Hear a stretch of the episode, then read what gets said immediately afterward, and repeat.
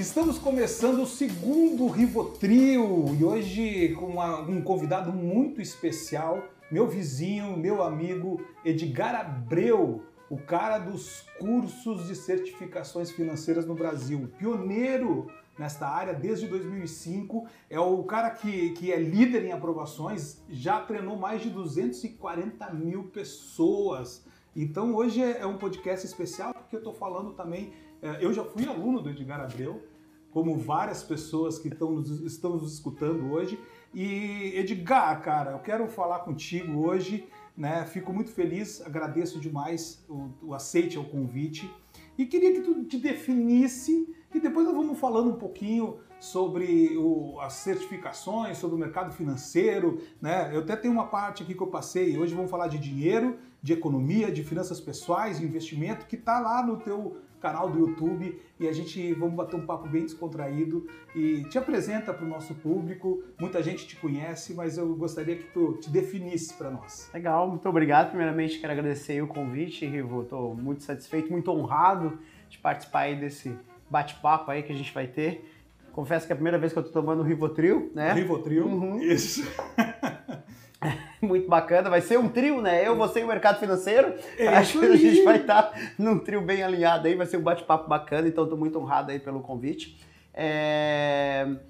Sobre o que eu faço, assim, basicamente, se eu fosse me resumir, eu sou um professor, né? Literalmente um professor. É, apaixonado pelo mercado financeiro, como muitos, mas a minha área sempre foi a educação, né?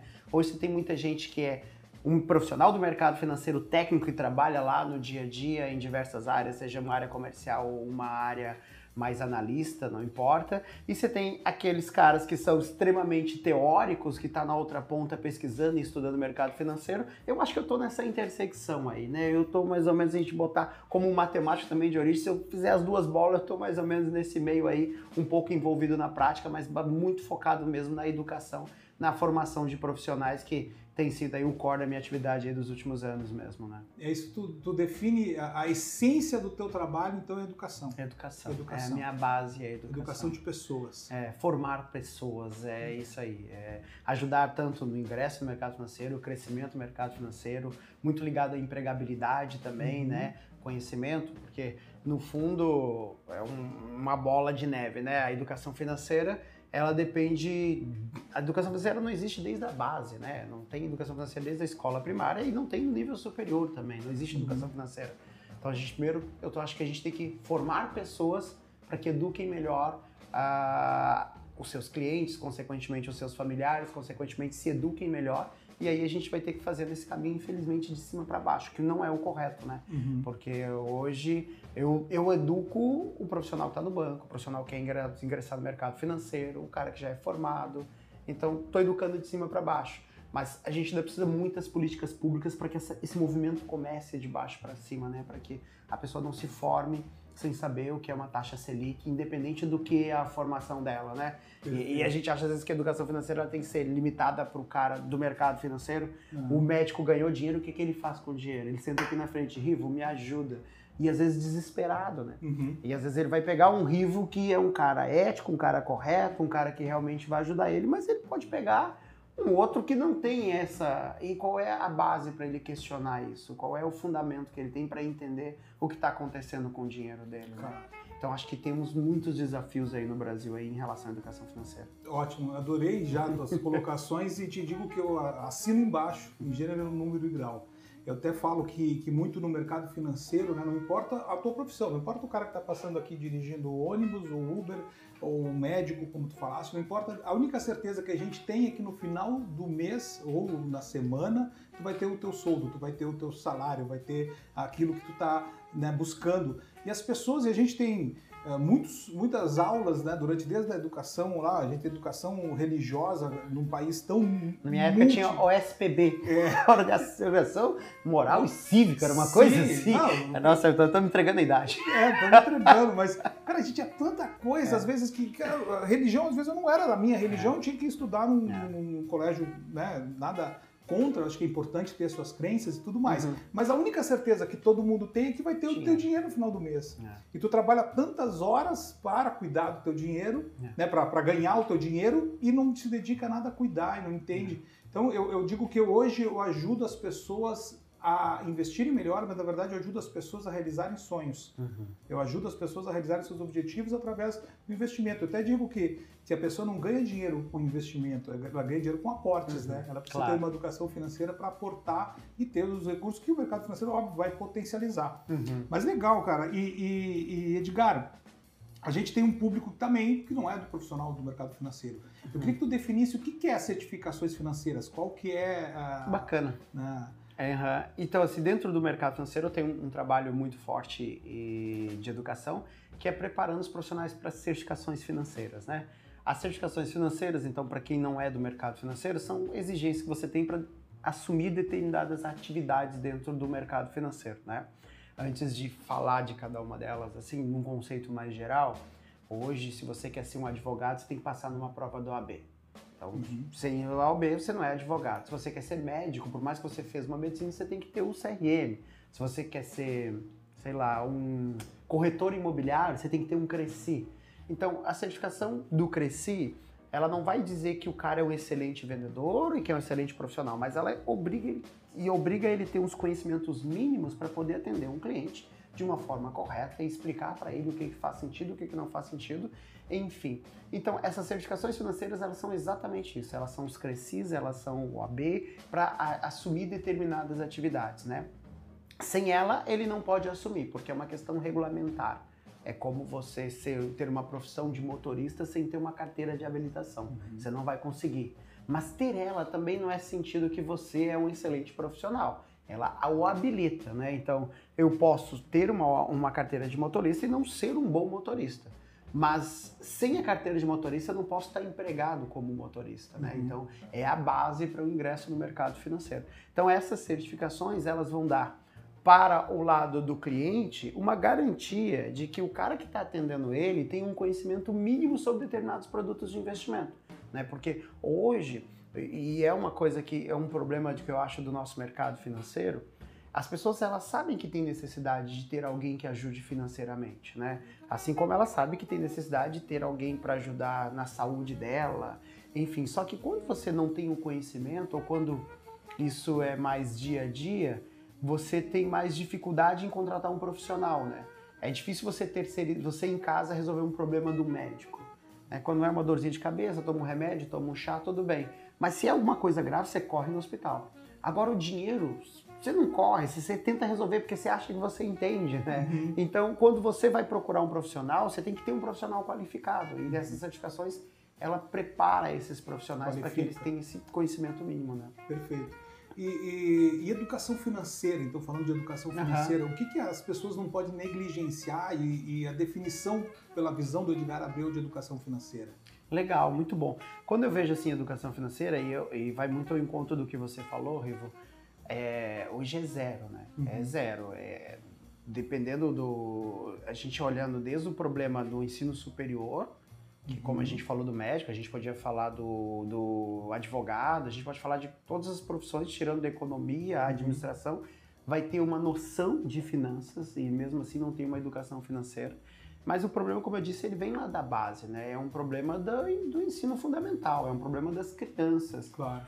E, e, e, eles é muito fomentado porque o pai também não tem um conhecimento financeiro e aí, as, na maioria das vezes, e ele vai passando isso de geração, Sim. né? Então, ele começa a dar uma mesada para uma criança achando que o está, edu, está o educando financeiramente. Uhum. Só que, tipo, a educação financeira não é o fato de dar um dinheiro para uma criança. Uhum. Na verdade, já está errado quando você dá um dinheiro para uma mesada para uma criança. Porque uhum. na vida, educação financeira é você preparar ele para cuidar do dinheiro dele. Esse é o ponto. Uhum. Quando você começa a dar uma mesada para uma criança, por exemplo, você já está dando, está distorcendo o que vai acontecer no futuro. Porque no futuro ele não vai ganhar nada ele vai ter que ter uma troca, ele vai ter que dar um trabalho em troca de um dinheiro. Uhum. Essa vai ser a normalidade de todas as pessoas, né? da maioria das pessoas. Tem a exceção, o cara que tem uma herança, uma exceção, o cara ganha na loteria, mas a normalidade ele vai trabalhar. Então, primeiro, o dinheiro não pode ser dado, o dinheiro tem que ter alguma coisa em troca em relação a esse dinheiro. Um outro problema que já começa lá na, na, na base é alguns, profe alguns profissionais, algumas pessoas mesmo do mercado financeiro já geram um modelo mais meritocrático. Olha, filho, você vai ganhar essa mesada aqui, mas você tem que fazer isso, isso e isso. Puta, legal. Uhum. Gerou responsabilidade e gerou uma remuneração por essa responsabilidade. Se não cumprir a responsabilidade é a mesma remuneração, meritocracia, essa vai ser Perfeito. a vida dele. Então, isso é um ajuste que a gente vai ter que fazer na renda dele. Mas o principal ele vai ter que empurrar débito ali. Uhum. Ele vai ter que empurrar o débito porque o cara vai ter que viver com crédito e débito. O segredo da vida não é o quanto você ganha, é o quanto sobra. O quanto é a diferença gasta. entre o que você ganha e o que você gasta. Claro. É essa a diferença que o torna rico, né? É pra, eu defino riqueza que as pessoas ricas são as pessoas que gastam menos do que elas ganham. É isso aí. Então, é, é essa é porque é uma, aí é uma questão da gente investir bem e o horizonte do tempo vai potencializar é, esses bons investimentos, vai potencializar essa diferença. Uhum. Mas sei lá, se eu ganho 5 mil por mês e eu gasto 2 mil por mês, eu sou rico. Sim. É uma questão de se eu conseguir manter isso, esses 3 mil todos os meses investindo, eu vou ser rico. Então, é essa a diferença. E aí começa lá da base. E você vai carregando esse problema pro resto da vida, né? Edgar, eu acho que nós não somos só vizinhos, cara. Eu acho que nós somos irmãos. Né?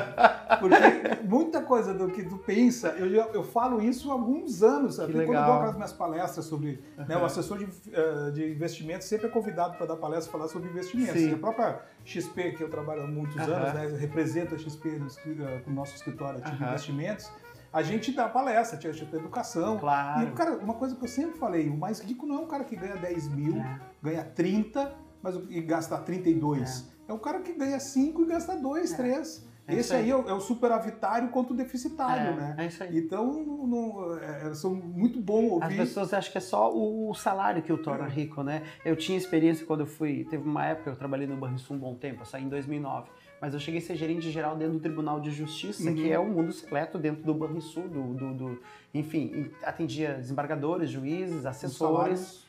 É, mas e sim. aí o que, que você via às vezes? Desembargadores com salário de desembargador, que não preciso dizer o quanto é, mas é. você consegue imaginar o quanto é o salário de desembargador. E um assessor começando a carreira. Você viu o assessor com muito mais investimento, muito mais dinheiro guardado do que o desembargador. O desembargador ganhava X e gastava 2x. 98% do X e, endividado, e essa era a vida. Não estou falando que é os desembargadores, estou falando que tinha exemplo de desembargador nessa é linha. a pessoa, não é o Exatamente, assim como você tinha lá o cara que ganhava 25% do desembargador e tinha muito mais Sim. dinheiro guardado é. do que ele, porque é essa educação financeira é que como tu tem. lida com os investimentos, como é como você... tu lida com aquilo que tu ganha. Como você É perfeito, cara. E assim, é, a educação financeira, ela, quando é que tu viu na tua vida que era algo que tu queria defender? Pô, que legal. Boa essa pergunta, assim, porque é, eu sempre me tento ver, assim, o que foi a virada, né? Eu sempre tive muita dificuldade, assim, eu nasci em São Paulo, mas fui cresci no interior de Goiás e com muitas dificuldades, até dificuldades de passar fome mesmo, uhum. e sempre lutei pela educação, assim, sempre foi a minha bandeira a educação. E aí minha paixão foi licenciatura, e muito ao acaso, com 18 anos eu fui convidado para dar aula no interior de Goiás, numa escola pública, e o pó de, eu digo que o pó de giz contaminou meu sangue, né? Entrou ali o pó de giz e o cara, é isso que eu quero para minha vida. Mas a minha ideia sempre foi ser professor. Eu fiz a faculdade de matemática, licenciatura, e como professor, e um bom professor, num país que não entende o que é um professor, a minha tendência era continuar tendo dificuldades, mas pelo menos feliz, né? Uhum. E o uhum. meu sonho ápice de carreira é um dia dar aula na universidade que eu estudei, no caso era a PUC, né? E na nossa época, quem não tinha dinheiro pagava particular, quem tinha dinheiro conseguia pagar uma, um bom pré-vestibular para passar numa federal, né? Uhum. Era um pouco mais invertido isso, né? E aí eu batalhando, pagando ali, minha mãe me obrigou a fazer o concurso do Banrisul, eu entrei no Banrisul. E eu fui conhecer o mercado Lá financeiro. Goiás, fez concurso do Não, foi aqui, eu já tinha mudado ah, para cá, mudei para cá com 18 ah. anos. E aí eu entrei no concurso do Banrisul e eu comecei a conhecer o mercado financeiro. Oh, dá para mim conciliar as coisas aqui. E eu virei professor do, do Banrisul, eu dava aula de matemática financeira, enfim. E aí chegou a certificação, o primeiro ano da certificação, isso era 2004. A, a, a, resolução do CMN que exigia era 2003, 2004. O Banrisul foi um dos pioneiros a preparar assim uma turma de certificação lá em 2004. E aí contratou um cara chamado Decotelli. Decotelli é um cara que ficou famoso, infelizmente, não por um motivo bacana. Ele foi cotado no Ministério da, da, da, da Educação. Você lembra a questão do currículo, que ah, tinha adulteração? Uhum. Era aquele cara, Era aquele. um negão enorme, que assim, ele pegava HP, calculava com uma mão só, que assim e tal. e o negão é um gênio. E, enfim, tem as questões pessoais e não, não é meu minha função julgar o mérito Sim, ou não, claro. se ele adulterou ou não o currículo dele, enfim, é uma questão pessoal dele e, eu não vou entrar nesse mérito. Mas o que é indiscutível, enfim, é que ele era um baita professor, um puta professor. Foi o cara que fez, ó, caralho, meu, que negócio legal. E ali eu me apaixonei. E ali eu já fiz uma certificação, já fiz a outra, na época não era nem Ambima, era Ambid, Andima. E, e, eu falei, cara, é isso que eu vou fazer. Aí comecei a fazer especialização, comecei a fazer mestrado, enfim, e fui indo para essa área de mercado financeiro. E ali eu me encontrei, assim, né? Que eu vi um gap muito maior do que educação de matemática. Porque educação matemática a criança tem. Ela uhum. pode estar. Tá... As minminhas dores como professor de matemática era melhorar o ensino da matemática era fazer com que o aluno não tinha os traumas que eu tive como aluno. Uhum. Olha, tá menos, passa para lá mais, porque o mais passa para lá menos, porque é uma borboletinha que perdeu no sinal de igual, porque Deus quis. Não, cara, não é assim, meu. Tá mais, não passa para lá menos, aqui é uma, é uma igualdade. Você, tá mais 3x mais 3, você subtrai 3 aqui e subtrai 3 aqui, que continua a igualdade. Aí esse 3 com esse 3 vira zero e o 3 ficou de lá de lá. Mas não foi mágica. Então essa era a minha dor. Uhum. Mas eu descobri que tinha uma dor muito maior, que a educação financeira, eu não tinha nem alguém para ensinar errado. Não existia profissional para ensinar errado. Sim. Eu estava preocupado com a matemática que tinha gente que ensinava errado. Agora eu tenho um problema muito maior que é ensinar alguma coisa de educação financeira. Uhum. Então comecei a ingressar nesse mercado por isso. Cara, eu, eu, te, eu tinha umas perguntas que eu ia seguir aqui, mas eu vou, ah, eu vou voltar ah, com um tá tema bem, bem legal, cara, que eu vi no teu site, o MBA Profissional de Finanças, Banking, Banking Broker e Traders. Uhum. Cara, com nomes como Asaf Neto, que eu li muito, Alexandre Schwartzman, Schwartzman, que é ex-diretor do Banco Central, o Deltão Dallagnol, cara, uhum. Deltan, o tio Uli, uhum. o grande tio Uli, o Clóvis de Barros Filho, cara, como é que, como é que rolou esse MBA? Me conta é. um pouquinho desse MBA com essa turma maravilhosa. Que bacana. E, e como é que é legal. é esse, esse produto que tá lá no Edgar Abreu Cursos. Isso, isso. Isso começou mesmo assim, assim, essa história, isso aí é só, é uma consequência, né? Essa história ela começou em 2015, eu tinha uma empresa de curso para concurso, uma empresa de certificação. Na uhum. verdade, é, eu tinha antes, mas em 2015 eu resolvi vender. Aí eu fiz um M&A em 2015, assinei vendendo para o UOL, na época, né, o UOL EdTech, o UOL tinha um spin-off ali dentro, que ia construir uma empresa de educação e tecnologia e comprou, adquiriu as nossas duas empresas. E eu tinha um negócio que eu tinha um earnout que eu saí em 2017. Então, em 2017 eu ia receber uma boa parte, que eu tinha um múltiplo do meu EBIT de 2017. Uhum. E esse tempo ali a gente tem um acordinho de acionista e segue a vida. Beleza, 2015 a 2017. Em 2016, então, o meu business era preparatório para concurso e preparatório para certificações financeiras, era esse o meu negócio. E aí, em 2016, a Dilma apareceu na TV e falou assim: ó, não tem mais concurso. A gente vivia aquela época conturbada, Brasil, impeachment, aquela loucurada toda. E eu, caraca, meu, eu vou entrar 2017, o ano do meu não compete, com o meu negócio ferrado. Porque eu não vendia para governo, mas eu dependia de governo. Uhum. Então, eu, cara, eu preciso pivotar o meu negócio aqui, eu preciso achar uma saída, porque esse negócio aqui, no ano importante para mim do meu deal, porque o negócio já estava vendido, não Sim. tinha volta, entendeu? Então, o que eu tinha que ver, quanto que eu consigo fazer de EBITDA por isso. E aí eu falei, cara, eu entendo de mercado financeiro, eu entendo de negócios, enfim, eu vou fazer uma pós. E eu fiz uma pós com a PUC de Finanças, Investimento e Bank, era o nome da pós.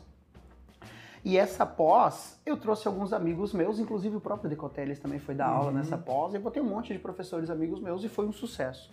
No meio do ano de 2016, era 2016, a PUC me procurou e falou, cara, vamos fazer outra turma, porque foi lotada, na média nossa é X, você botou o dobro de alunos, e a galera, NPS bacana, vamos fazer outra. Eu falei, cara, não faço negócio que não escala. E turma presencial não escala, não é um business bacana. Como assim? Pô, é, vamos para online. E consegui convencê-los a fazer uma pós online. Nossa. E aí foi uma pós de finanças que nós lançamos no início de janeiro de 2017, para ser mais exato, e no ano do meu último ano mesmo, e ela tinha esse modelo. Porque não. qual que era a minha ideia?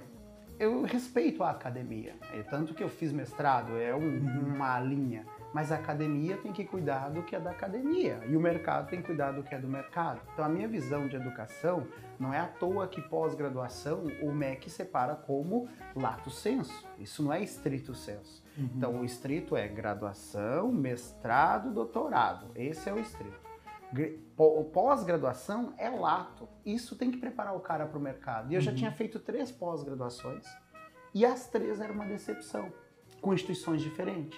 Você tinha 10, 20% de coisas que você aprendia e o resto você jogava fora.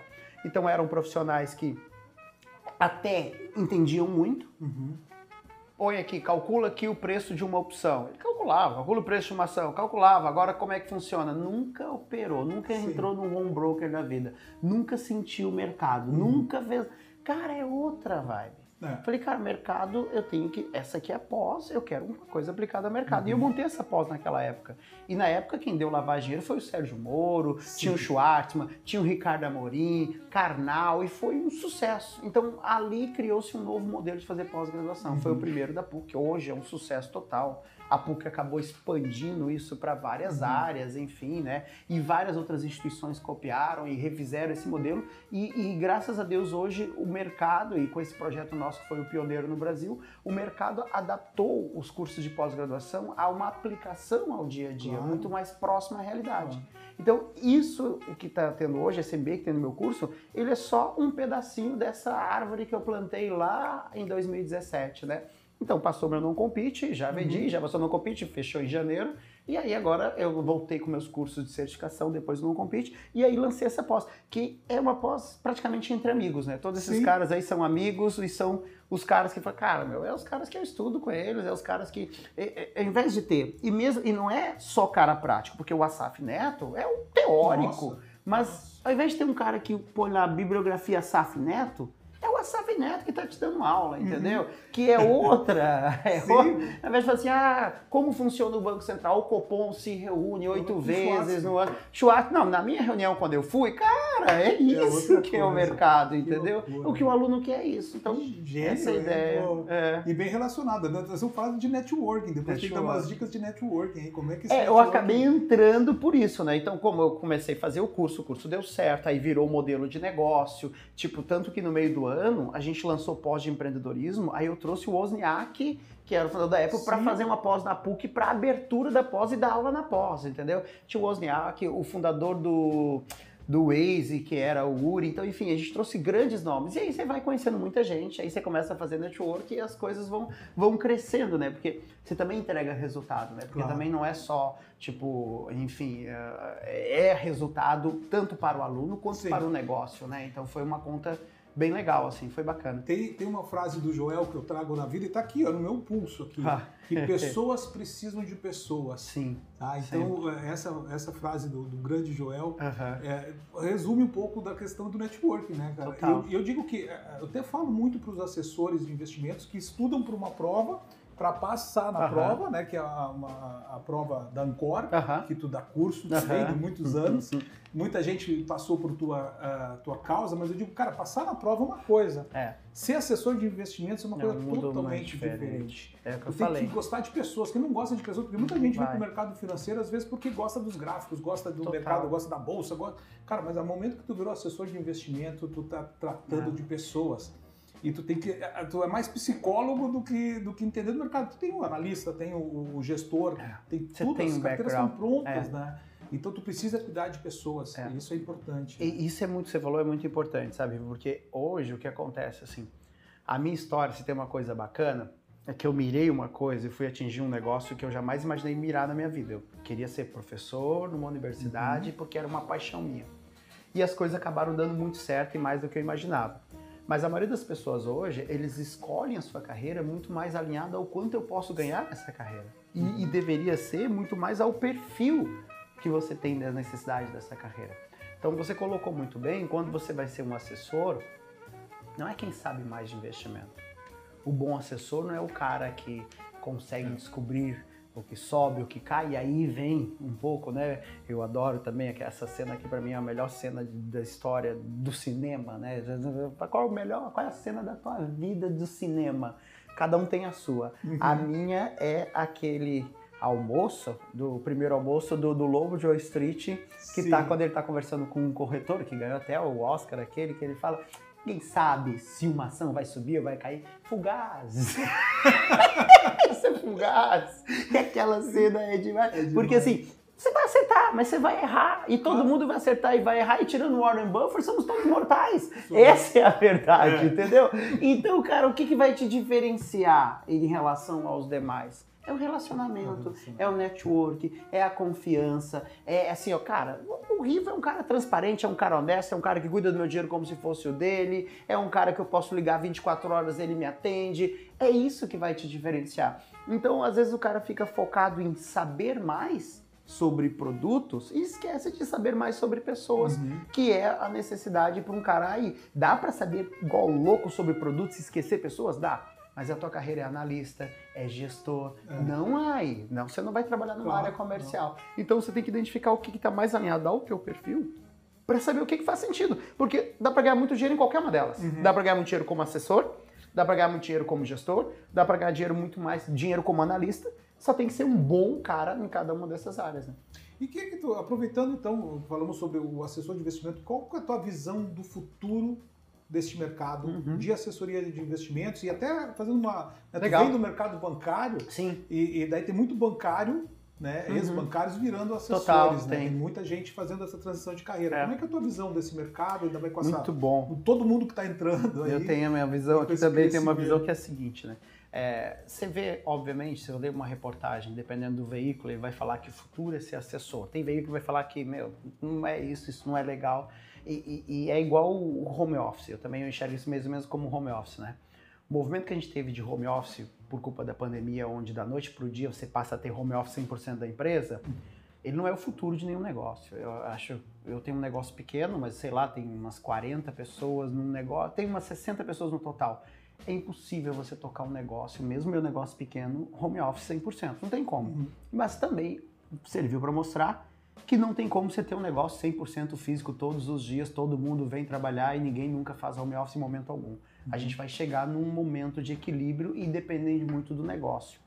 O, os bancos com corretoras também vai ter um momento de equilíbrio. Não está ainda nesse momento de equilíbrio. Então acho que ainda vai ter uma migração ainda de tanto clientes como profissionais de bancos para o mercado de corretoras e você vai chegar no ponto de equilíbrio. O, o que eu enxergo hoje é que assim sempre vai existir um público forte para os dois. Uhum. E, e, a analogia que eu faço é assim, ó, o banco ele é o hipermercado. É você entrar no Carrefour, é você entrar no Big aqui do Nosso do Sul aqui, uhum. eu não uhum. sei, esse aqui é Brasil inteiro, né, Rivotril? É, é isso aí. Inteiro, Brasil, Brasil inteiro. inteiro. Então falei o Carrefour aqui, rede Walmart, Brasil inteiro. Pão de açúcar. Pão de açúcar, exatamente. Você entra lá no, supermercado, no hipermercado, você vai. O que você vai fazer no hipermercado? Você vai comprar arroz, vai fazer feijão, a Coca-Cola que eu não vivo sem, você vai comprar as suas coisas da cidade básica. Aí você passa por ali e você vê uma TV. Cara, uhum. uma TV. E os caras compram uma TV. Aí você olha um colchão, pode comprar lá, você pode comprar um pneu do carro, você pode comprar uma roupa. E você pode comprar carne, e você vai comprando um monte de coisa que teoricamente não se conecta, muito mais pela, pela comodidade. Uhum. Em geral, em geral, se a gente olhar assim a grosso modo, é difícil você entender que é mais caro, que, que é a melhor opção financeira e o atendimento do profissional, e não menosprezando o profissional, mas dizendo que um profissional que está me atendendo lá no Carrefour para vender uma TV seja tão qualificado quanto um profissional que está lá na Fast Shop me atendendo para vender TV, que só vende TV e estudou uhum. e fez cursos de TV e vive TV. Uhum. É diferente. E o preço também talvez não seja. Uhum. A loja especializada talvez vai me dar um preço melhor, talvez vai me dar um atendimento melhor. E agora, por que raios eu comprei a porra da TV lá? Porque é conveniente. Sim. Que é o que acontece com o banco. Então, se a gente olhar, é como se a gente tivesse gourmetizado uma área, né? Então, eu posso comprar minha carne no supermercado, no hipermercado, mas eu posso ir numa casa de carne especializada, que tem umas carnes diferentes, que não tem somente aquelas carnes daquele único frigorífico, tem vários Sim. frigoríficos ali, um portfólio aberto, um cara que entende bastante de carne, e o cara vai me dar um puto atendimento de carne. Uhum. Mas Pode ser que eu precise comprar carne junto com outras coisas que esse cara que não tem, que ele só tem carne.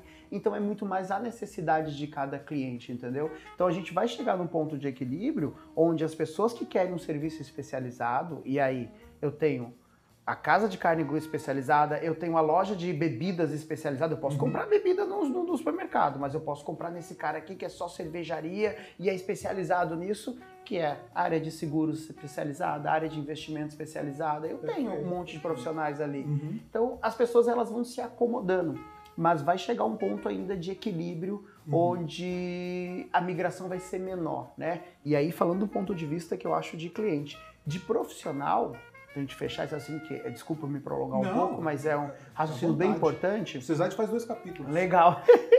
de profissional é a mesma coisa, claro. é perfil. Assim como você tem um cliente que você não vai conseguir convencê-lo a tirar o dinheiro da poupança e você não tem argumento que uhum. convença ele a tirar da poupança do banco, do CDB do banco, e não é rentabilidade, e não é é outra coisa, uhum. você não vai uhum. conseguir, você vai ter profissionais que você não vai conseguir tirar do banco e vice-versa.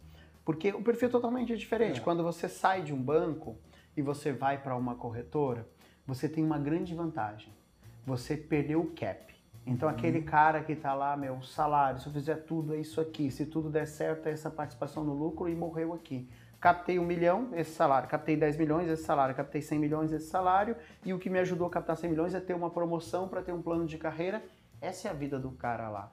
Se você olhar dentro de uma corretora, um é esse salário, se eu captei 10 milhões é 10 vezes mais, você passa a ter uma meritocracia em relação uhum. ao teu trabalho e você consegue mensurar isso que é lindo, eu... num ponto de vista. Uhum. No outro ponto de vista, dentro do banco, você tem um chefe, você tem um horário, você tem uma meta, você tem seu CLT, você tem sua segurança. Aqui você não tem tem seu trabalho, tem suas atividades, mas a relação de trabalho é totalmente diferente, é. não só na formalização, mas com uma maneira de trabalhar. Então, não, eu uma vez tive uma proposta para entender isso. Eu tive uma proposta de um grande banco para fazer esse trabalho, convencer os caras de banco para irem para ser corretores. Esse era o trabalho e esse uhum. era o business. E eu neguei, e o dinheiro era muito grande. E eu neguei. Por quê? Porque eu tenho certeza que eu vou tirar 10 caras de banco, 3 vão dar certo e 7 vão se arrepender. Porque é uhum. é uma questão de perfil. É perfil. Tem gente que precisa de um chefe dizendo o que ele vai fazer, tem gente que precisa de um chefe dizendo como que ele tem que fazer, tem gente que precisa de uma meta, tem gente que precisa, tem gente que precisa e não é certo ou é errado. Tem gente que se ele chegar ao final do mês e falar, cara, quanto é que eu vou ganhar esse mês, ele tem um ataque cardíaco, vai ter um AVC e vai morrer, uhum. que não serve para a gente sabe que é a mesma coisa, é o perfil de risco. Eu, eu, tô, eu tô rindo aqui porque é. eu, eu tô, tô quase certeza que nós somos irmãos, Porque eu sempre digo, o cara tem que ter veia empreendedora para ser assessor de investimento. Total. Porque tu é dono do teu próprio negócio. Isso aí. Né? Daí tem, é uma questão de visão mesmo. É. Então eu, eu, passo por esse mesmo. É. Eu vejo muita gente, às vezes, que entra, porque é, eu, como assessor há 12 anos né, de investimentos. Muita eu, gente rodou aí. Muita gente, é. muita gente, pessoas que tu vê que não tem perfil, que entram, que saem, tudo. Eu sou apaixonado por isso, porque eu, eu sempre, eu nunca tive meu salário fixo, eu nunca tive, nunca fui sempre, não, não tem nada assinado na minha carteira de trabalho, eu sempre quis empreender. Por ser empreendedor, que eu achei Lá em 2009, a carreira de assessor de investimentos, montei Ativo Investimentos e estou aí desde então apaixonado. se eu te pegar e te botar no banco, eu te mato. Em claro. dois meses, três meses, ah, o que eu vou fazer? Isso aí. É o perfil. Porque, para alguns, uma visão assim, ah, muita gente fala, né? Ah, eu tenho a segurança uh, do trabalho do CLT, uhum. tenho segurança. Na minha visão, a minha segurança está em ser empreendedor, é. porque depende somente de mim. Eu não tenho um chefe. Na verdade, para mim, na minha visão, uhum. né? eu, respeito a visão de todo mundo, uhum. mas na minha visão, a segurança está no teu empregador quando uhum. tu é CLT. Uhum. E na minha visão, quando tu é empreendedor, a segurança está no teu trabalho. Tu é. acorda às quatro e meia da Você manhã. Você tem mais controle. É, e vai é. trabalhar. É o teu caso também, é. que, eu que sou criou tanto. empreender. É. E isso é, é, a diferença. Mas óbvio que isso tem a ver com perfil. Perfil. Ponto. Isso é perfil. é sensacional. E qual é a tua rotina, então, aproveitando falar em empreendedor, qual é a rotina do Edgar Abreu? Como é que, Legal. Como é que tu funciona durante, tu é mais noturno, mais diurno? Como é que é a rotina do Acorda às 7 horas da manhã, né? Os gêmeos são pontuais, sete eles acordam, então eu acabo acordando. Eu estou fazendo parênteses, os gêmeos jogam bola com meu filho, tá? São jogadores jogam melhor com o pai. Tá? Tem um ali que é muito bom, cara. Eu já joguei bola com ele também, tem um ali que é bom. Então eles acordam cedo, sete horas, eu acordo, saio e, e desde o início da pandemia eu continuei trabalhando, dispensei os funcionários, uhum. toda a questão, respeitei todos os protocolos, mas eu tenho uma rotina que eu tenho uma dificuldade de trabalhar em casa. É, assim, eu tenho dificuldade, eu tenho que ir para um local, eu tenho que ir para o meu trabalho, então sempre fui respeitando ela. Saio sete horas e aí eu chego em casa mais ou menos aí assim uma coisa. Na segunda-feira eu chego em torno de 11 horas da noite, às vezes 10 e meia. Na terça umas 10, 9 e meia. Na quarta, depende se o São Paulo joga ou não, é uma sete. Aí a minha esposa fica puta porque eu digo que São Paulo joga, eu chego mais cedo. Então, ah, Sim. ah, quando São Paulo dá, você consegue chegar mais cedo. Umas oito. Na quinta, umas seis e meia. E na sexta, em geral, às vezes eu ou faço home office, ou por exemplo, hoje eu escutei, tirei o dia fazer home office. Um dia da semana eu faço home office e na sexta eu costumo chegar pelo menos seis horas, pego as crianças na escola e aí final de semana eu tô off. Em geral. Às vezes eu preciso gravar alguma coisa no final de semana, às vezes tem alguma palestra, às vezes tem algum evento, mas o que, que eu consegui fazer e foi uma coisa muito importante na minha vida. Eu tive um tempo muito conturbado, principalmente quando foi o meio do deal e você fica, enfim, pilotando aquilo, mergulhando naquilo. E eu enxerguei que eu estava cometendo um erro muito grave da minha carreira profissional, que era eu estava trabalhando full time o tempo todo. Eu tinha dois problemas. Um problema é eu estava trabalhando full time o tempo todo. E eu me arrependia de não estar com a família e meus filhos novos, e eu não estava dando apoio para minha esposa, e não conseguia ver. Eu falei, puta, vou perder esse tempo dos meus filhos, não vou ter mais isso. Então me dava, enquanto eu estava no trabalho, eu estava totalmente arrependido. E aí quando eu chegava no final de semana que eu estava com a família, eu estava trabalhando. Então quem estava lá era o meu corpo, não era a minha cabeça. Então eu não estava 100% em nenhum dos dois lugares. Eu tinha dificuldades no trabalho porque eu não conseguia me concentrar e, e, ficava preocupado às vezes e com sentimento de arrependimento. Então hoje eu tenho um pacto que eu estou praticamente full time no trabalho na hora do trabalho. Dificilmente eu falo pouco com a família, vejo Uhum. pouco os meus filhos, mas é um pacto que eu tenho com a minha esposa e falo uma vez por dia e tal, a gente fala o que é importante. Mas final do dia, esquece trabalho. Sim. Não pega o celular, não porque se tu procurar o trabalho, ele vai estar lá. Ainda mais que a gente que empreende. Sempre tem coisa pra fazer. Sábado e domingo, cara, não pego, pode só, só for o fim do Tá mundo e não olha. Então eu consegui fazer essas, essas travas que acabou me dando um pouco mais de tranquilidade, né? Porque Uhum. no fundo é você se sentir bem consigo mesmo, né? Não existe certo ou errado. Mas hoje eu me sinto mais tranquilo. Eu sei que quando eu tô no trabalho tá tudo bem em casa, não vai dar nada de errado e que final de semana a gente vai curtir e essa, esse acordo é bem importante. Que legal. E, e, e ver essa, essa visão, né, essa transformação que tu É. teve e que tu teve essa, é, esse discernimento até, né, para se É. dedicar aos dois. Isso. Eu, eu, eu até emendo uma pergunta. E hoje, para onde é que o Edgar Abreu está indo? Assim, qual que é os teus, teus sonhos profissionais, Legal. pessoais? Onde é, para onde nós estamos indo agora? Mudou quando eu fiz uma pós lá em Nova York. Eu tinha alguns sonhos, obviamente, mas quando eu fiz uma pós lá em Nova York, eu fui conhecer a, a, a Bolsa de Nova York. E aí eu subi na escada aqui assim, uma parede com as assinaturas. Eu falei, um dia eu vou botar minha assinatura nessa parede. E isso aí tem dois anos. E dane-se se eu vou chegar com uma empresa que eu sou 1% dessa coisa aqui. Que eu tenho que fazer 50 rodadas, ser diluído e chegar com 1%. Mas eu vou assinar isso aqui. Então, o minha meta é um IPO. O A IPO. minha meta é um IPO. É, equity. É, é equity total, eu sou viciado em equity, eu Sim. respiro equity, eu trabalho por equity. Então hoje eu estou construindo um business de educação, né, uma startup de educação. A gente está crescendo aí, tem pouco tempo aí, mas o, o meu, a minha meta é daqui 4, 5 anos um IPO, é onde eu vou chegar. Eu te falei do grupo Ecocem, né, que eu faço parte, do Aham. Joel, do Thiago Negro lá. Sim. O Kepler também faz parte Ah, lá. o e- Kepler, é, e daí, a última vez que eu me encontrei com ele, eu recebi o livro dele novo, Aham. que é sobre equity, né? Aham. Sobre. Então tá, tá muito bom. Eu vou- eu- depois eu vou, eu vou até É. escrever ali, depois a gente bota a indicação desse livro do, do John Kepler, que tá maravilhoso. Legal. E, cara, a- na tua visão, o mercado de educação financeira no Brasil, o que, que tu, tu- Daí eu falei, falamos do mercado de assessor de investimento de educação financeira, como é que tá indo com essas escolas? Nós falamos da, da PUC, de outros, né? Tem vários influenciadores. A parte de educação financeira, o que, que tu, tu me fala, assim? O que, que tu acha de É, visão futuro? O- é assim, tem, ele né? está crescendo, isso é bom, tá? Uhum. Tem um, um crescimento público que o governo já tem uma preocupação com isso, enfim, é, vai ser lento, vai demorar muito essa iniciativa pública, então ele veio da iniciativa privada. Então assim, é uma dor que as pessoas estão descobrindo agora que elas têm essa dor e consequentemente estão buscando informação e a gente começa a ter um monte de gente fomentando, né? A gente vai passar por uma etapa meio ruim agora, que é uma etapa normal de triagem, né? Porque qualquer um é educador financeiro. É, isso. Eu, eu, eu Qualquer um é educador financeiro. justamente para É muito fácil. É. Então, assim, por exemplo, para me falar sobre, sei lá, para ser um personal trainer, teoricamente eu tenho que fazer uma faculdade de educação física, eu Uhum. tenho que ter uma formação, eu tenho que ter uma experiência, e você ainda tem um, um- um pré-julgamento da sociedade, que é normal, que você dificilmente Uhum. contrataria um personal trainer gordinho. Você não contrataria. É, é assim, é inconsciente e, e é preconceituoso, e pode ser, Uhum. mas é o mal da profissão. O cara vai lá, você vai olhar o formato do cara.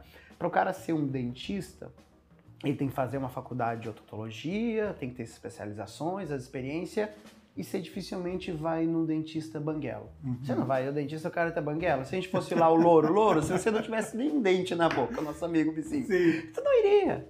Então você tem algumas barreiras de entrada. Agora, para ser educador financeiro, você não precisa ser formado em economia, não precisa ser formado em administração, não precisa ser formado em nada. Uhum. E mais, a tua prova social, você não precisa mostrar porque é sigilo bancário. Uhum. Você tá entendendo? Tipo, ah, meia dúzia mostra uma carteira, o quanto ele ganhou e tal. Mas a maioria dá, fala do que é Selic, fala do que é investimento e virou um educador financeiro. Uhum. Então, tipo, ah, nada contra, mas às vezes o cara. Eu tenho, tem gente que o cara foi coreógrafo a vida toda e virou educador financeiro. BBB e virou educador financeiro. Tudo bem, que legal, tomara que tenha estudado bastante, mas será que isso basta, né? Será que alguém consegue pivotar tanto uma carreira assim da noite pro dia? E tem gente que nunca estudou nada e botou um Instagram, entende de marketing digital, consegue fazer e tem seu mérito, tem seu mérito também, mas pode machucar um pouco, entendeu? Uhum. Pode machucar, porque seguir alguém é acreditar naquilo que aquela pessoa posta, né? E passa a ser verdades. Só que você vai falar verdades que vai estar interferindo na saúde financeira de alguém na outra ponta, entendeu? Então a gente ainda vai passar por uma parte de que as pessoas, é que hoje as pessoas não têm um conhecimento mínimo Uhum. para julgar se o que o que aquele cara tá falando faz sentido ou não. Sim. Então a gente ainda está nesse ponto. Então quando essas pessoas tiverem um conhecimento mínimo, aí você começa a melhorar esse mercado. Porque o cara vai lá e fala assim, ah, para com isso aqui. Como assim? 4% ao mês sem risco? Não, pera aí, só um pouquinho. A Selic tá a tanto, isso aqui com certeza é pirâmide. Vem para cá e ele para de seguir esse cara. Pronto, agora eu vou para outro. Sim. Hoje o cara não tem. Não o cara olha 4% ao mês sem risco. Caralho, que burro que eu sou. Por que, que o mercado todo financeiro é burro então? Porque todo mundo. Onde já existiu isso, 4% ao, ao mês. Os caras fazem 10% ao mês. Então, Sim. enquanto os caras caírem em pirâmide, a gente vai estar sofrendo esse mal de informações erradas, vamos dizer assim, no mercado. Ótimo, cara, porque era justamente a minha pergunta para provocar e para a gente chegar justamente nessa questão, que hoje a, a internet ela facilitou muita coisa. Total. Mas agora também ela, ela é difícil para muita gente separar o joio do trigo, né? né? Então tem muito influenciador, muita coisa que a gente vê, ainda mais no mercado financeiro, as bobagens, às vezes, que são ditas lá dentro, e, e fora essas questões de pirâmides financeiras que, Uhum. que o Brasil é, parece o Egito, né? Caso. É, porque a educação, a pirâmide ela vai nascer onde não tem pessoas para questioná-la, entendeu? Então a gente teve, por exemplo, uma pirâmide que foi muito bacana, não foi bacana, bacana porque eu não investi nela, né? Por isso que eu posso falar isso. Mas é uma pirâmide louca, que é a do boi gordo, que o. Antônio Fagundes fazia propaganda na TV. Então tu pensa assim, cara, o Brasil é tão mato alto que você consegue pegar um artista da Globo para fazer propaganda de uma pirâmide na TV, a Globo lá, e o cara assina, o cara com 500 advogados, obviamente, bem estruturado, vão fazer, parece, avestruz master, cara, umas coisas loucas que não faz Cara, sentido. daí tu vê a falta de educação Não financeira do, Do Brasil geral. do Brasil geral. Né? Daí tu não interessa se tu ganha muito, se tu ganha pouco, tem É muita aí. gente. É isso aí, porque eu, eu tô questionando a educação financeira, não é das pessoas que acreditaram no Antônio. Claro. é os advogados que fizeram citar ele assinar aquele contrato e prometer, cara, ele prometia, você procura depois no Google Sim. quem tá ali, Antônio Fagundes Boi Gordo. Você vai ver uma propaganda dele na Globo que ele tá assim, ó, ganhe tantos por cento ao mês. Aí, cara, assim, ó, o gado pagava um terço disso no Brasil inteiro. Por que, que esse cara prometia três vezes mais? Qual era a diferença? O que, que fazia essa fazenda Sim, ser uma fazenda tão melhor que as demais? As pessoas não questionavam isso, é Não. tipo, simplesmente. E, e- e é um negócio que. Uma oferta pública, como você sabe, Sim. né? Onde o dinheiro entra de forma infinita. E, meu, as pessoas não comem boi de forma infinita. O que, que a gente vai fazer com esse excedente? vamos botar o boi na cesta básica? Vamos exportar o boi? Uma hora a demanda vai acabar. Então, como é que você pode captar de forma infinita isso? Claro. Como é que você emite um valor imobiliário e faz uma oferta pública sem registro na CVM? Só que as pessoas não têm esse conhecimento. sabem. E aí gera toda essa coisa toda. Depois chora. Edgar, cara, tu foi convidado para uma palestra no TED Internacional. Que nome é essa palestra? Puta, não cheguei a pensar nessa dali não, hein? Aí agora.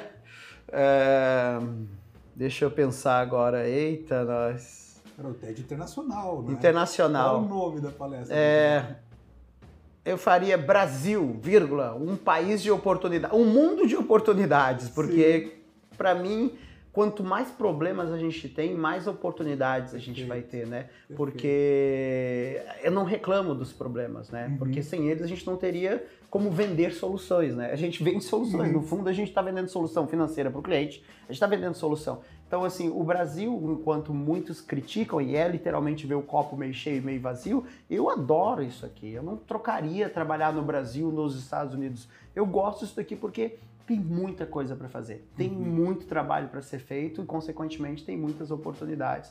E eu acho que é, é isso que me faz trabalhar tanto, acelerar tanto, porque sempre aparece uma coisa nova, né? Sempre uhum. a gente acaba tendo uma oportunidade nova. Então eu acho que é isso. Eu sou apaixonado pelo meu país e pelas oportunidades que ele tem. Que maravilha. Então, falando de oportunidades, né? Porque nem todos, nem todos os, todos os convites são um convite, mas nem todos os convites é para dizer sim, né? Nem todas as oportunidades é sim. E, claro. Então, assim, é, é, qual foi um erro, ou o teu maior erro uhum. que tu cometeu e que te gerou um grande aprendizado? Bah, bom, teve um erro que foi um, talvez um dos mais doídos como gestor. Foi no dia, para te ver como foi doído, 19 de agosto de 2016. Nossa. Esse erro do dia 19, dia 19 de agosto de 2016, eu aluguei no centro de Porto Alegre uma sala de um hotel chamei em torno de 100 funcionários para lá, fiz uma reunião geral, falei que a minha empresa estava passando por uma dificuldade financeira, botei cada um numa sala, 30% da empresa foi desligada naquele dia. Então foi assim, foi um trabalho que a gente fez para poder é, readequar. Uhum. Lembra aquela história que eu falei da Dilma, falou que não vai ter concurso? Beleza, preciso Sim. preparar minha empresa para isso. Minha empresa não estava preparada para isso, para não ter concurso da noite para o dia para demanda, e é uma coisa que não foi a primeira vez, eu já deveria estar preparado, porque já aconteceu em outros anos. E, e para mim foi um puta aprendizado, né? Foi um aprendizado porque eu consegui enxergar que eu tenho que contratar muito melhor. Eu tenho que pensar 10 vezes antes de contratar, né? Então, a partir dali eu passei a adotar o clichê de demora para contratar, e desliga rápido, né? Se não uhum. deu certo, não tem milagre que você vai fazer e é uma questão de perfil, uma questão de momento, uma questão de cultura da empresa. Então não tem muito como você fazer. Você consegue sentir isso e consegue tomar decisões rápidas, porque senão às vezes você vai carregando um monte de gente porque você tem pena dessas uhum. pessoas e porque você quer ajudar, e isso é normal do ser humano. Só que você acaba prejudicando o CNPJ. Você acaba se prejudicando as pessoas boas que estão em volta. Perfeito. E aí pode chegar no momento financeiro que você já está sangrando tanto que você vai ter que amputar a perna. Você vai ter que desligar uhum. não só as pessoas ruins, mas um monte de pessoas boas que estão pagando a conta porque tu não tomou a decisão na hora certa. Demais. Então, se eu tivesse feito as coisas certas no momento correto, muitas pessoas teriam sido salvas com a Dilma dando o mesmo discurso e as coisas acontecendo da mesma maneira. Então, a partir disso, eu comecei a me preocupar mais com as pessoas que eu contrato e, consequentemente, olhar melhor para os meus funcionários. Né? Então, foi assim, uma virada muito importante. Foi dolorido, foi um dia muito difícil para minha vida, porque nunca tinha acontecido comigo, uhum. mas foi um maior aprendizado como, como empreendedor, como gestor mesmo. Cara, que grande aprendizado, hein? É. Olha, para mim já dava. Vou seguir muito esse conselho. é, vai ser. É. Foi uma dor, foi dolorido, mas aprendi. Demais, é. cara. Cara, três livros que todos uh, que são preocupados com, com educação financeira, planejamento financeiro, deveriam ler. Ah, se eu não falar o do Negro, ele vai ficar bravo. Só de ser que ele veja esse podcast. Ele vai o ver, primo, eu vou mandar pra ele. Um milhão do primo tem que ter, tem que ter, do zero ao milhão. Top. Tá? O outro ele me deu, desculpa, ainda não li, eu não posso indicar, que eu não li. Enfim, tá lá, tá lá das leituras obrigatórias. Esse livro é legal, do outro amigo meu que eu gosto muito também é o do Flávio Augusto, o Ponto de Inflexão. Uhum. Também eu acho que o ponto de inflexão também é, é uma coisa que para mim já chama atenção. Matemática, um ponto de inflexão ali foi uma coisa muito importante na minha vida também. Eu acho que esse também é um, um livro legal. É que assim, eu gosto mais dos livros mais acadêmicos, talvez assim, pesado, né? Deixa eu pensar mais algum.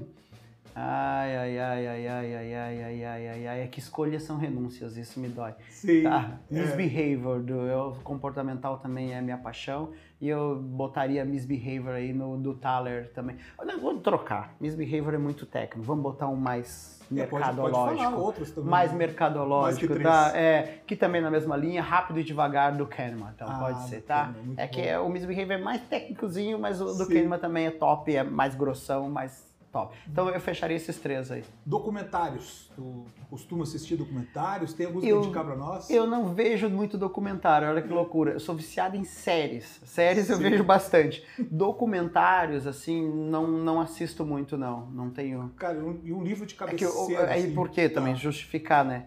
O tempo da família, o tempo do trabalho é o trabalho 100%. Aí o tempo que sobra da família é compartilhado com a esposa, é o Tá nosso certo. tempo de casal. Se eu botar um documentário, ela me mata, não importa do que seja. E mesmo assim, não tem o que vai fazer, eu não vou conseguir. Cara, e um livro de cabeceira, o livro de cabeceira do Edgar. Assim, um livro que, Ah. que, que representa o que tu sempre que te marcou e que tu relê de vez Ah. em quando. Deixa eu ver, deixa eu ver. Eita. Eu não tenho um específico, não me apeguei muito não, não peguei a um. Eu, eu não, não, não releio. Tá. Eu pego o que eu tenho, tiro as informações que são importantes, guardo, marca pra mim, mas eu não volto nele. Uma eu não fra- sei se é uma coisa de não reviver o passado, de sempre, não sei. Pode ser, tá aí, é uma questão pra gente trabalhar na te- terapia.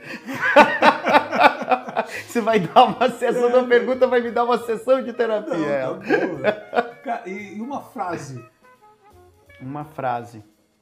Uma frase ah, não precisa ser ligada ao mercado financeiro, Não, de maneira geral. marca, uma frase geral. Eu vou usar uma. Tem várias, tá? Clichêzão é legal assim, mas É, eu vou usar sim, sim. uma que eu carrego no meu WhatsApp.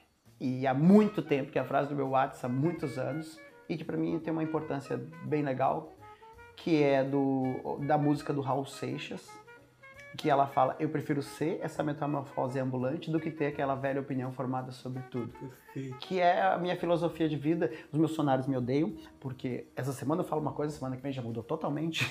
e eu sou literalmente uma metamorfose ambulante, porque eu acho que a vida é, é- você tem que estar pronto para abrir mãos dos para se desconstruir todos os dias para se Sim, reconstruir. sim. Porque a vida é muito dinâmica, o mercado é muito dinâmico e se você ficar preso numa opinião velha, formada sobre tudo, cara, você é uma pessoa chata. Demais. É aquele cara que você não quer convidar para tomar uma cerveja, que sempre vai defender as mesmas teses, com os mesmos argumentos e nunca aceita ser convencido de dar argumentos diferentes, né? Claro. Então eu estou sempre aberto a ser a mudar de opinião, desde que me convença. Não, e, e isso até me, me remeteu, me lembrou do Benchimol mesmo, né? Que Aham. sempre fala, assim, dentro da própria gestão como CEO da XP, Aham. né, nos anos todos, 20 anos de XP, que, que se é para errar, erra rápido e muda e, É. e vai mudando, vai sendo essa metamorfose, né? Eu tenho uma palavra também que eu gosto de usar que é planejação. É Aham. planejar e agir. São, é. Planejar e agir, não é só planejar, É. porque muitas vezes você fica só o planejamento na gaveta e o O cara segredo não do negócio é execução. é execução. E É. se não deu certo, muda, planeja de novo e vai agindo. É. Perfeito, cara. O que, que tu escuta? Eu sou bem eclético, assim. Eu sou tão eclético assim. Vou botar os cinco tops da minha vida pra te ver como são ecléticos, né? Os cinco tops, assim, que Uhum. eu. Puta, esses aí eu. São os que. Vamos fazer um show fora a pandemia. Eu tô lá pegando o melhor lugar, se Deus quiser, pra estar mais próximo possível. É. Jorge. Ma... Não, Bruno e Marrone, que é sertanejo. Aham.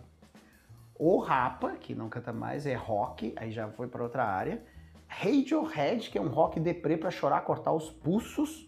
Uhum. Coldplay e Orixas. Meu Deus, são coisas completamente distintas, mas pelo menos são coisas, esses são os caras que me marcam de alguma maneira e que todos os shows que eu tive a oportunidade eu fui ver os shows deles. Tá, e, tu, tu fala- e o que tu assiste, então, quando tu vai estar com a família, tu assiste algum filme, document- documentário? Já falou muitas não? séries, Séries, né? séries. Eu vejo com minha esposa muitas séries e os jogos do São Paulo todos, sempre. Não perco um. São Paulo e 15 Piracicaba, tô vendo. Tá, tem que ver. É é, doente. é isso aí. E séries eu vejo praticamente bastante também com a minha esposa. Cara, então nós indo pro final aqui, eu tenho uma pergunta que eu sempre faço, que é uma pergunta que eu chamo de pergunta Rivotril. Eita, Não. deixa eu tomar um gole aqui então. Cara, é uma pergunta simples, mas que tem muito a ver com o que eu faço e com o que tu faz. Que é qual o maior investimento que uma pessoa poderia fazer na visão de Edgar Abreu? Ah, isso é muito fácil. Educação. Pronto, Eu tenho que fazer. Cara, eu quero bater nessa tecla. Tem que né? fazer. Eu não estaria aqui se não fosse educação. A minha mãe, para pagar a minha escola, ela vendia o que tinha em casa. Teve uma época que eu tive que pagar a escola, a escola que era de uma religião, inclusive, não vou falar religião para guardar aqui, mas a religião aceitou as galinhas que a gente tinha para pagar a escola, para te ter uma ideia. Galinha, rádio, a gente foi dando tudo para pagar a escola. Então, mesmo não tendo condição, a gente tinha que pagar a escola. Até porque, como eu morava no interior de Goiás, escola pública já é ruim no Brasil. No interior, ela não existe praticamente no interior, principalmente há muito tempo atrás. Então, ou tu pagava uma escolinha particular que era barata, mas ia dar uma certa educação, você não tinha nenhum tipo de educação. E tudo que eu construí na minha vida foi graças à educação, né? Então, é o que muda. E a educação é o que faz com que você tenha conhecimento e que você consiga, através dos seus méritos, conseguir oportunidades, né? E mostrar o seu trabalho, a sua competência, né? Sem educação, nada vai, né? Então é a base. É, eu sabia que essa é, essa é a resposta. Essa foi fácil. É, é minha, meu viés aí, não adianta. Tá. Edgar, as tuas considerações finais, então, para os nossos ouvintes, para os nossos que estão nos assistindo uhum. no YouTube ou que estão nos escutando no Spotify ou em outras plataformas de áudio. Legal. Então, assim, é... Eu quero agradecer mais uma vez então o convite, então muito obrigado, obrigado, foi um prazer enorme, um bate-papo descontraído aí, a gente deu boas risadas, conseguimos acho que entregar alguma coisa para a galera eu acho que o, o desafio hoje, né, a gente está numa era que é uma era que a gente não teve essa oportunidade, né, Rivo, da nossa época, de ter tanto conteúdo bom à disposição. Uhum. A gente tinha que pagar muito caro para ter um conteúdo bom. Né? Você não, nunca conseguia um CEO de uma grande empresa ou um grande empreendedor ligar uma câmera, nem existia câmera, botar na internet, nem existia internet, nem existia YouTube. Uhum. Então era outro mundo, né? E, e hoje essas pessoas elas têm essa oportunidade, só que elas têm outro desafio também que é fazer um filtro. Que às vezes é tão difícil do que, às vezes até pior você ter você ter uma informação errada, né? Ter uma informação uhum. saber se é certa ou errada do que não ter a informação, né? Às Sim. vezes até tu tá deseducando alguém. Então hoje eu acho que as pessoas têm que procurar cada vez mais conteúdos alinhado com bons conteudistas, com pessoas que realmente entregaram, não é aqueles engenheiros de obra pronta, os empreendedores de palco, é, não, aceite, que tá fazendo. não aceite conselhos construtivos exatamente, de quem não construiu nada. Né? Exatamente, né, meu? Hoje tem o cara lá dando dicas, a gente já falou de finanças, mas isso aplica tudo. Uhum. Tem um cara falando de empreendedorismo, nunca empreendeu, um cara dando coaching sobre liderança, nunca liderou nem a casa dele, quem manda é a mulher dele. Lá em casa manda a minha mulher também, tá? Não tem problema algum quanto a isso. Mas eu nunca daria um coach de liderança porque eu não consigo liderar a minha casa. É, minha mulher, depois meus filhos mandam e até meu cachorro manda em mim se deixar. Então não dá. Então o cara tem que ter um track para ele estar tá vendendo alguma coisa, né? Então eu acho que hoje a dificuldade das pessoas é ter esse filtro. Acho que isso é muito importante, né? Você conseguir separar o que é um bom conteúdo, o que absorver ou não. Dá play, você pode dar play em todos os vídeos. Dá play em todos os conteúdos mas você tem que saber o que, que daquilo faz sentido para você absorver e o que não faz sentido você descartar. Acho que esse é a grande aprendizado hoje, é a curadoria de conteúdo, eu diria isso. De cara, obrigado de isso. coração, um papo muito gostoso, né? Obrigado pelo teu tempo. Legal. Agradeço mesmo. Vamos, eu vou voltar pro futebol, tá? Oh, eu tô, tá. Ah. Eu tô um pouquinho, com essa pandemia ficou bem difícil, entendi. né? E a gente quando voltar sei, com as, a pandemia né? já fiz tá a primeira vacina, um pouquinho na segunda muito eu vou. Bom. Cara, querido, obrigado mais uma vez. Bom, obrigado mesmo. Né? Agradeço também aos ouvintes nossos desse podcast. Semana que vem tem o terceiro episódio da, do Rivotril. Estamos iniciando. Agradeço de coração os feedbacks que estamos recebendo já do primeiro e agora vou espero os feedbacks desse uh, grande encontro com o Edgar Abreu. Obrigado, até semana que vem.